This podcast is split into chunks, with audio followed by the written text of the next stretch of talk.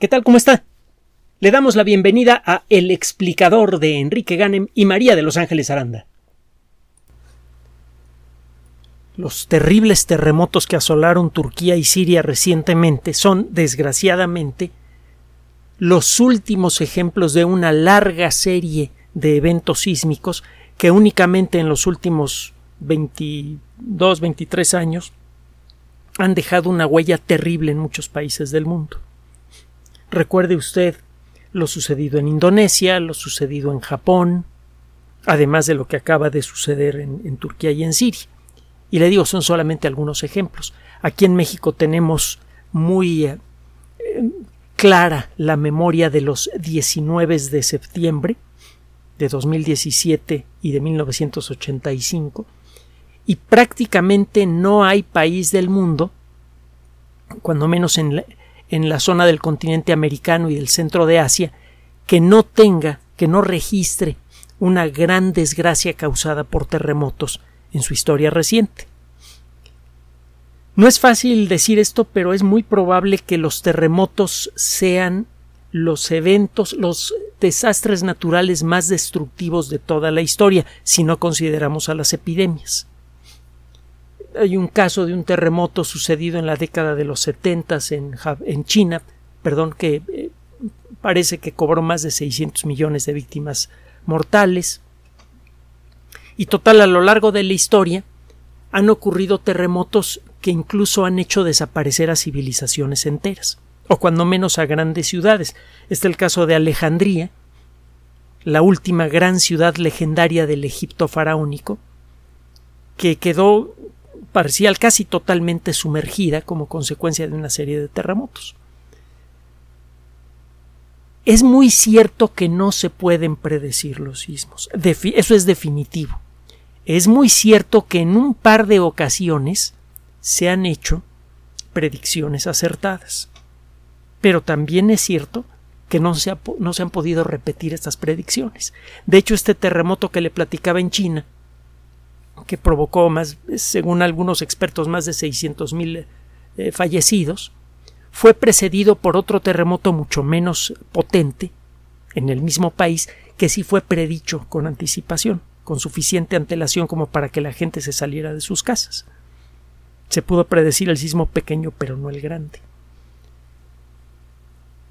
Con el paso de los años, hemos descubierto, en buena medida gracias al estudio de los sismos, una de las realidades más extrañas, poderosas e inquietantes de la naturaleza en la que vivimos. La Tierra es una masa de roca fundida. A pesar de que han pasado 4.586 millones de años desde su integración, todavía casi toda la Tierra tiene una temperatura superior a los mil grados centígrados, casi, casi toda. Es solamente un porcentaje muy pequeño del material, de, la cantidad de toneladas de material que hay en la Tierra que no se encuentran a una temperatura superior a mil grados centígrados. Esos materiales forman la delgadísima corteza terrestre que está rota en escamas que se mueven cada una en la dirección que, que, que las lleva el lento movimiento del magma subterráneo, de la roca fundida. Es un movimiento lentísimo el movimiento de las placas continentales empujadas por estas eh, lentísimas corrientes de roca fundida es del orden de 4 o 5 centímetros por año, en algunos casos puede ser un poco mayor, pero no mucho más. Es un movimiento ridículamente lento, pero es absolutamente imparable. La cantidad de energía involucrada en mover a una plancha de roca que puede tener varios miles de kilómetros de diámetro y en el caso de la zona continental un espesor promedio de 50 kilómetros es fantástico. Es una cantidad de energía increíble. No hay forma de oponerse a esa energía. Entonces, ¿es posible evitar terremotos? No. ¿Es posible predecirlos? No. Por el momento tampoco. Estamos empezando a entender el porqué de los terremotos. La primera clave apareció en un libro excelente que de hecho lo tengo aquí. Se llama El origen de los continentes y océanos de Alfred Wegener. Se escribe con W Wegener, con G. El libro es muy fácil de conseguir en cualquier idioma. Incluso lo puede usted conseguir en Internet. Es un libro escrito por un meteorólogo y, y aventurero que sí le gustaba la geología, pero en cierto modo era medio aficionado a la geología.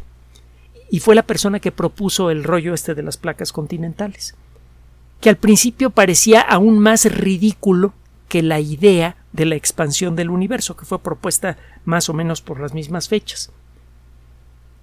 E, es tan complejo, tan difícil ver el interior de la Tierra, que primero fue posible demostrar la expansión general del universo y por lo tanto que el universo tuvo un origen que el demostrar que los continentes se mueven. Fue más fácil decir algo sobre esta superesfera de más de cien mil millones de años luz de diámetro que lo que sucede en esta pildorita de 12.750 kilómetros de diámetro, que es en donde vivimos. Gracias a las técnicas modernas, accesibles a usted, es posible medir el movimiento de los continentes. Lo hemos dicho en otras ocasiones, usted puede hacerlo en casa, con un receptor GPS que ahora son baratísimos, con una antena diferencial que también son relativamente baratas, costarán, no sé, quizá un par de miles de pesos en la actualidad, no sé cuánto costarán las más sencillas, y un poco de em, software que usted puede descargar libremente de algunos sitios electrónicos, como por ejemplo sourceforge.net, sourceforge, con G como la forja del código fuente, el sourceforge.net. Sourceforge.net. Bueno,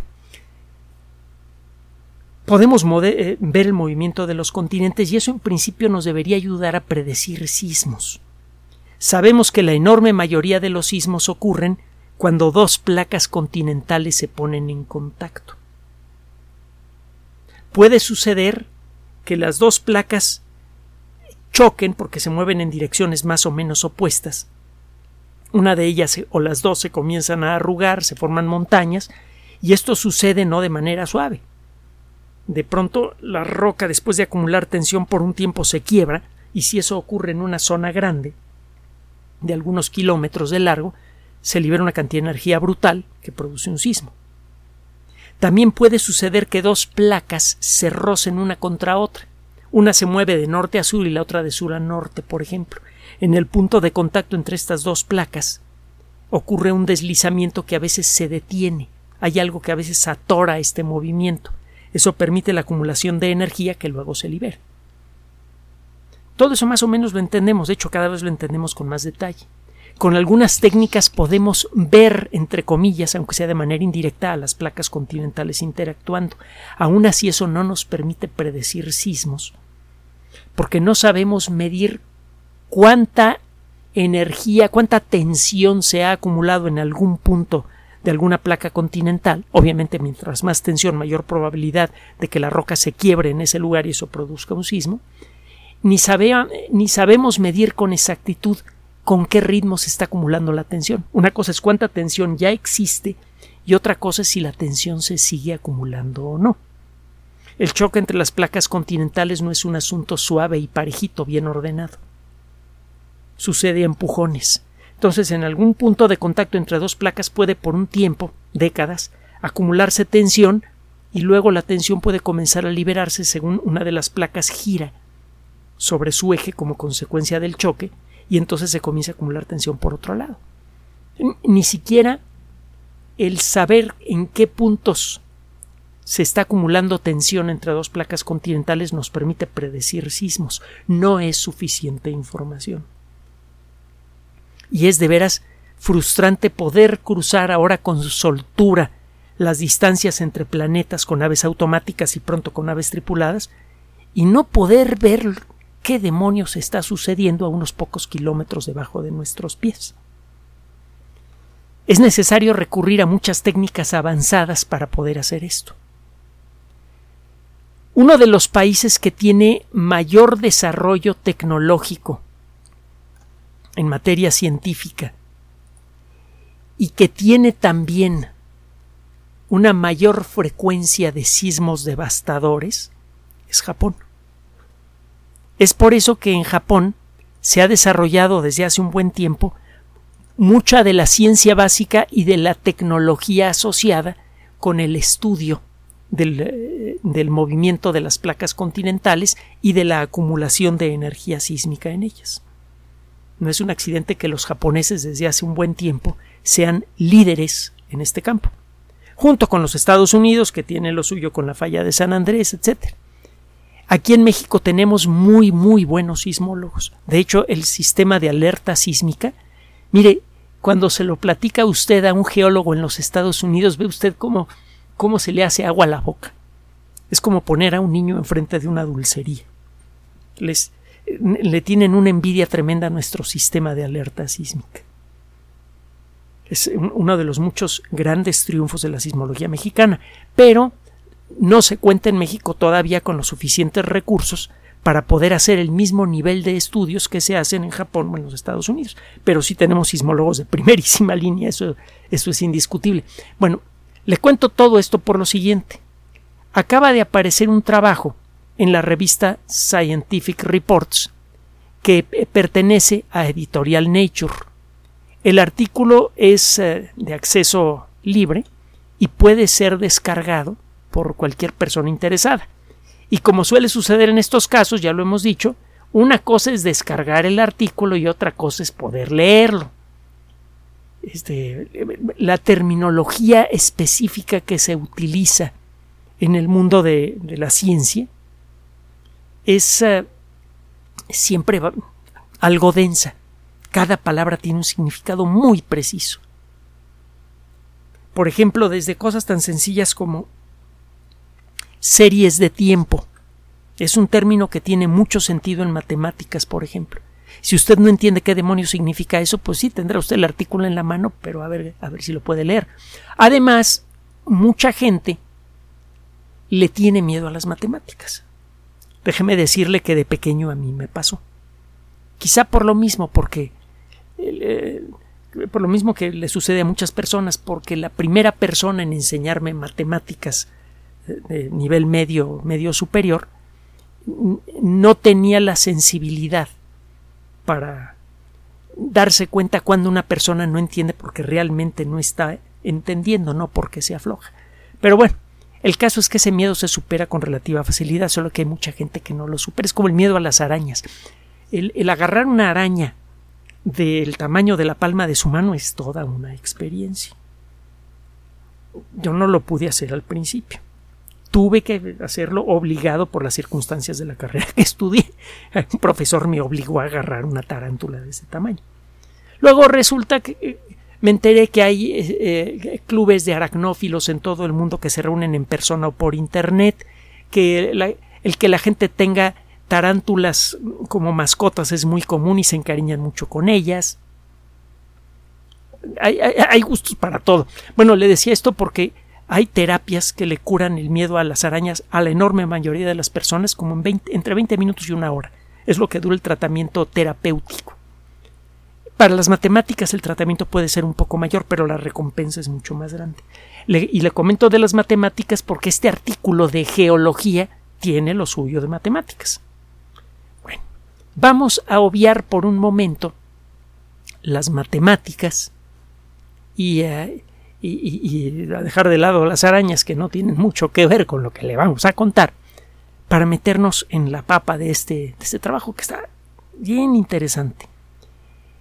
Hay algunas regiones en, cercanas a la costa occidental, eh, oriental perdón, del Japón que son especialmente sensibles a los sismos, porque es allí, a pocos kilómetros de de las playas japonesas, en promedio unos 100, 150 kilómetros, una cosilla así, en, el que hay dos placas continentales que están encontrándose.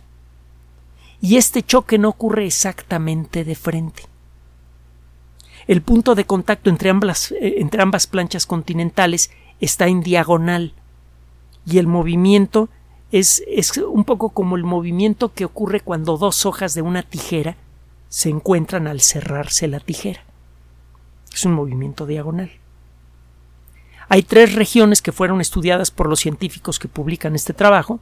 La, eh, región del canal de Bungo, eh, la región de Tokai y la región de Bozo Oki. En este tipo de lugares ocurren fenómenos que, por cierto, también se ven en la costa occidental de México, en la costa occidental de Estados Unidos, de Chile, de, muchos de Turquía, en muchos de los lugares en donde hay placas continentales que están chocando.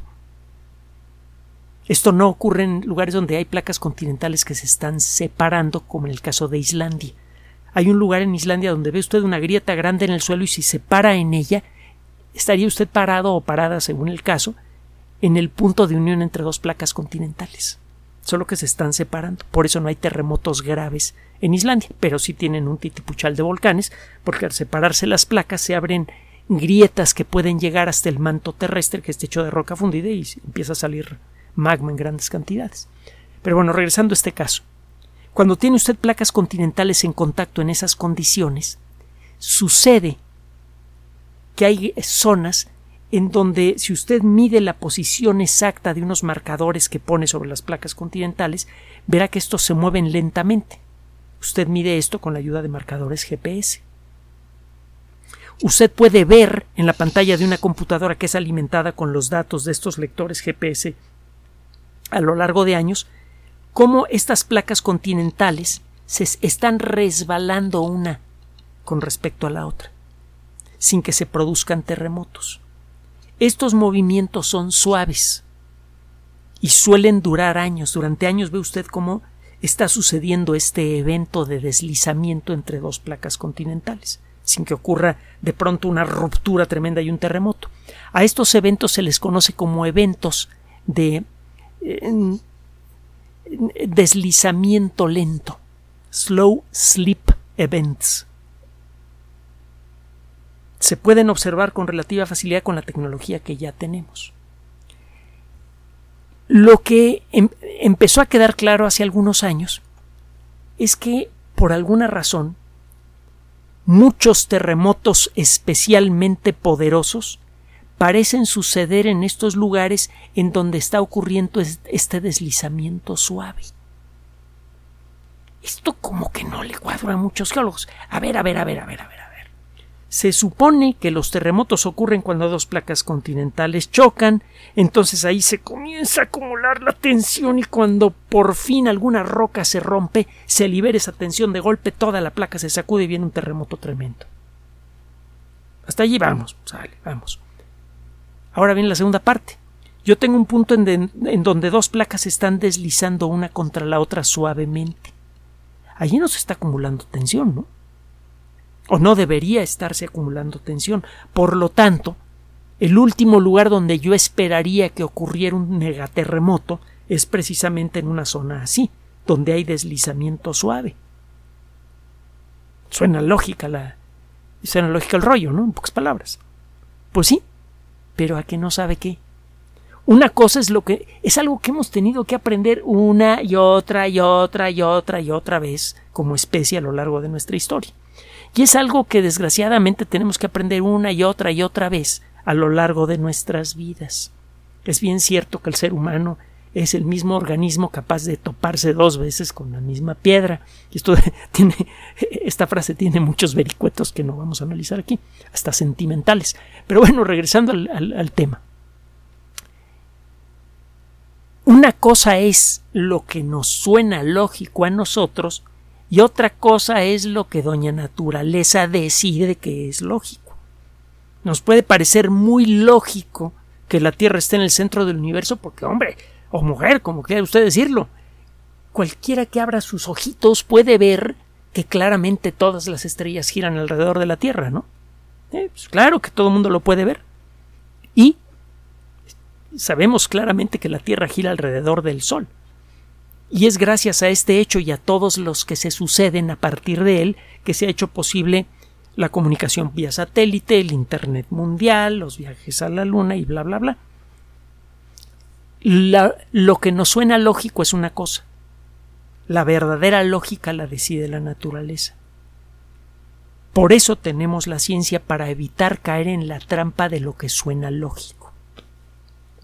Hay muchas cosas que por muchos años nos han sonado lógicas. En el siglo XIX, bueno, no, desde, desde la antigua Grecia se discutía mucho sobre si la belleza y la verdad eran la misma cosa.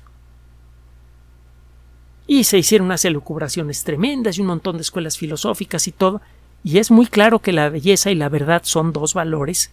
Bueno, no son dos valores, son dos características diferentes que no tienen por qué estar asociadas una a la otra.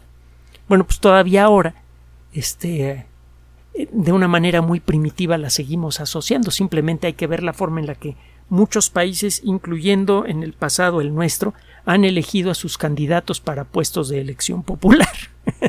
bueno, eh, mejor me voy a seguir con la geología, no sea que me meta en camisa de once varas otra vez por andar de bocón. Bueno, ¿qué onda con los terremotos y las regiones de deslizamiento suave? Ahí le va. Estos investigadores, acumulando datos a lo largo de más de 10 años, con la tecnología más avanzada, y haciendo análisis estadísticos avanzados, eso involucró el uso de matemáticas y desde luego de supercomputadoras. Uno de los grandes atractivos de la geología, por un lado sale usted a ver panoramas fabulosos, su oficina de trabajo es la naturaleza, y cuando ya juntó información se va a algunas de las instalaciones científicas más impresionantes del mundo para sacar la información a las piedras que obtuvo de esos lugares fabulosos. Es muy difícil encontrar a un geólogo de saco y corbata encerrado en una oficina. Bueno, chavos, chavas, quieren estudiar ciencia, quieren hacer una actividad que no requiera ponerse un saco y una corbata. Una alternativa real es la geología y pueden encontrar cosas muy valiosas. ¿Qué encontraron otros investigadores? Resulta que es muy cierto, según ellos, que los terremotos fuertes suceden con mucha frecuencia en zonas de deslizamiento suave, de deslizamiento lento en contra de lo que sugiere la lógica. Y eh, la explicación parece tener que ver con la forma en la que se va redistribuyendo la tensión a lo largo del punto de contacto entre las dos placas. Lo que encontraron estos investigadores es que si usted mide la tensión acumulada entre dos placas continentales, a lo mejor encuentra que el punto A, que está aquí arribita, y el punto B, que está aquí abajo, son zonas en donde ahorita, en este momento, hay mucha tensión. Si usted lleva un seguimiento de cómo va cambiando la tensión a lo largo de 5 o 10 años según se van moviendo esas placas continentales, se lleva usted una sorpresa. Se llegó a pensar que si usted detecta que en estos dos puntos se está acumulando tensión, esos puntos van a seguir acumulando tensión en el futuro. Las placas continentales se están moviendo en la misma dirección todo el tiempo, y si ya se acumuló tensión en el punto A, lo lógico es que se siga acumulando aún más. Bueno, pues no. Resulta que a la hora de moverse una placa continental con respecto a otra, con el ejemplo que le dije de las tijeras hace rato, la tensión se acumula en algunos puntos y luego se libera y se acumula en otros puntos. Si usted hace un mapa de cómo cambia la tensión a lo largo del punto de contacto entre estas dos placas continentales, verá que va cambiando a lo largo del tiempo. Esa no se la esperaban, ¿verdad? Si de pronto se llega a acumular por accidente en algún punto una tensión especialmente alta en una zona donde la roca está fragilizada por el motivo que sea, esta roca se puede quebrar y se viene un diablazo de los diez mil demonios, que toma por sorpresa a todo mundo. Usted espera que el terremoto venga por aquí y resulta que el terremoto, terremoto le llega por allá. Este descubrimiento puede tener consecuencias en el corto plazo muy interesantes, porque existen en muchos lugares del mundo, incluyendo México, elementos que le permiten a los geólogos estimar en dónde se está acumulando tensión entre dos placas continentales. Si usted modifica los modelos matemáticos que pretenden estimar el comportamiento sísmico de ese lugar en los próximos 5 o 10 años, para considerar lo que descubrieron estos investigadores japoneses, usted podría empezar a entender por qué de pronto hay zonas que parecen estar acumulando mucha tensión sísmica, como sucede en una cierta región en las costas michoacanas aquí en México, y nunca liberan energía en forma de un terremoto. Usted de pronto podría identificar nuevas zonas de riesgo sísmico que no han sido consideradas. A tiempo para decirle a la gente, oye, estás viviendo en una zona sísmica mucho más mm, eh, potencialmente peligrosa de lo que creíamos, toma las medidas apropiadas. No es posible predecir terremotos, pero parece que sí empieza a ser posible empezar a predecir qué zonas son realmente más riesgosas sin que se pueda predecir cuándo va a venir un terremoto o no. Pero cuando menos los mapas de riesgo sísmico se pueden mejorar mucho gracias a este y a otros trabajos similares. Y eso de arranque ya es una gran ayuda para los geólogos y para todos los que vivimos en zona sísmica. Esto nos podría dar una idea de qué frecuencia de terremotos podemos esperar en qué circunstancias. Aquí en México nos tomó parcialmente por sorpresa, a los geólogos no hay que decirlo, el terremoto de 2017 que generó el registro más importante jamás tomado en la Ciudad de México el terremoto que ha sacudido más fuerte al suelo de la Ciudad de México en toda la historia de la sismología desde el año 1900 hasta ahora, tuvo su epicentro por Puebla, una cosa así, no en las costas de, Guerrero o Michoacán, por ejemplo, que es lo tradicional, o en Chiapas, sino en medio del continente, y tiene que ver con una placa continental que se encuentra ya debajo de la plancha continental en la que usted y yo vivimos, y que al irse doblando poco a poco hacia el centro de la Tierra se va resquebrajando y a veces libera una cantidad de energía eh, titánica. Podemos empezar a entender mejor esos riesgos gracias a los mejores modelos que podemos hacer sobre el funcionamiento de las placas tectónicas basándonos en trabajos como estos. Entonces, de arranque, como consecuencia de este tipo de conocimiento, podemos hacer mejores mapas de riesgo sísmico y eso da tiempo para planear mejor cómo proteger a las construcciones más vulnerables, en qué zonas de un país como el nuestro deben tener mejores planes de contingencia en caso de que ocurra un megaterremoto, etcétera, etcétera, etcétera.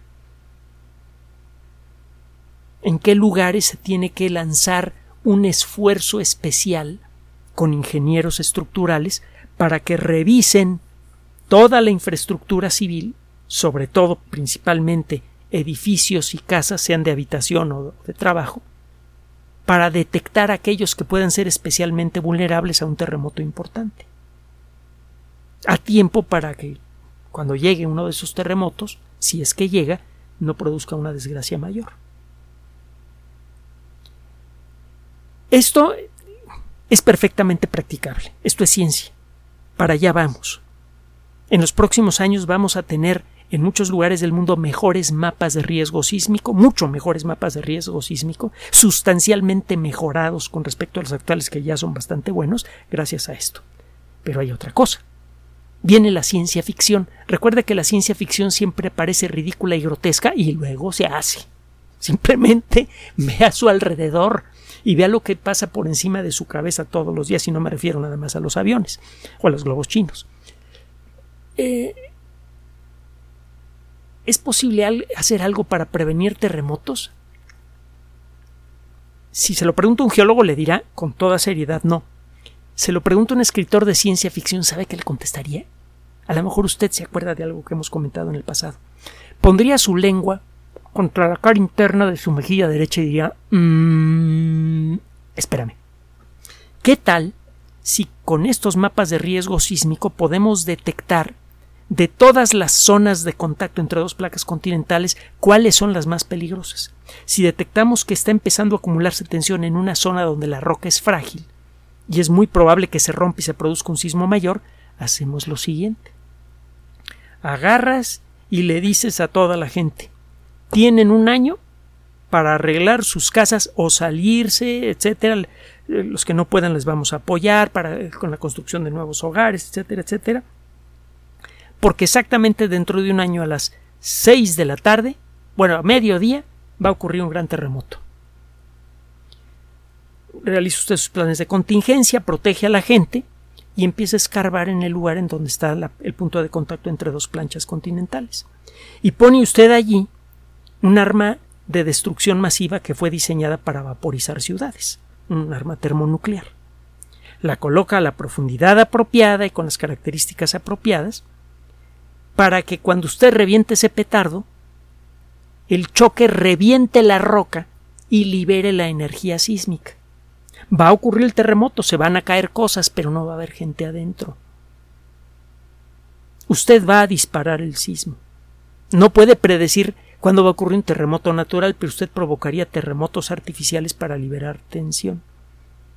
Es, toscamente hablando, el equivalente a un cortafuegos para controlar un incendio forestal. Genera usted un incendio para contener a uno mayor.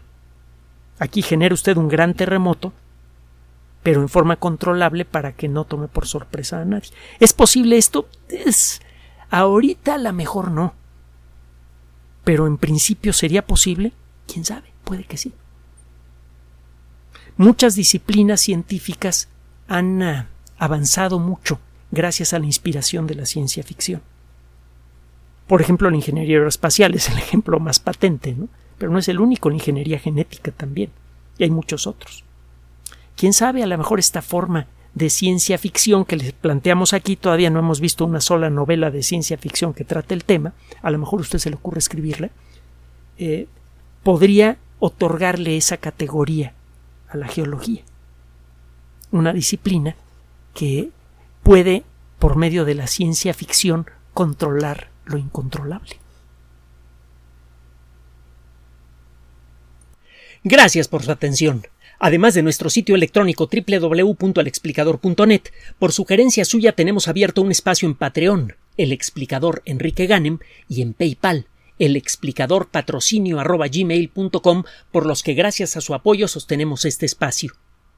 Puede usted descargar gratuitamente estos audios en formato MP3 en Spotify y en iTunes como El Explicador sitio oficial y en SoundCloud como El Explicador y con formato de video en YouTube en El Explicador sitio oficial.